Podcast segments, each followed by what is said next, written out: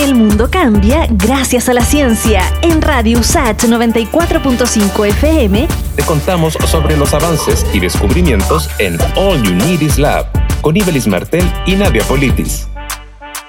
Cultivos agrícolas se usa una importante cantidad de nitrógeno a través de nutrientes como la uria para optimizar la producción de los cultivos. Sin embargo, el uso de fertilizantes tiene consecuencias negativas para el ambiente como la contaminación de ríos y lagos. Ahora, investigadores del Instituto Milenio de Biología Integrativa, en conjunto con científicos de la Universidad de Nueva York, encontraron un gen que regula la absorción de nitrógeno por parte de las plantas. Su nombre es TGA1. El doctor José Miguel Álvarez, coautor del estudio, explica los detalles del hallazgo. Con un solo gen activamos la, la vía de nitrógeno completa y eso permite que las plantas ahora logren crecer hasta tres veces más, que fue lo que encontramos. El mismo investigador de IBIO y la Universidad Mayor detalla cómo esperan aplicar este hallazgo en la agricultura. El factor de transcripción TGA1 está presente en varias plantas de interés agronómico, incluyendo el tomate, incluyendo el trigo y el arroz. El estudio de los investigadores se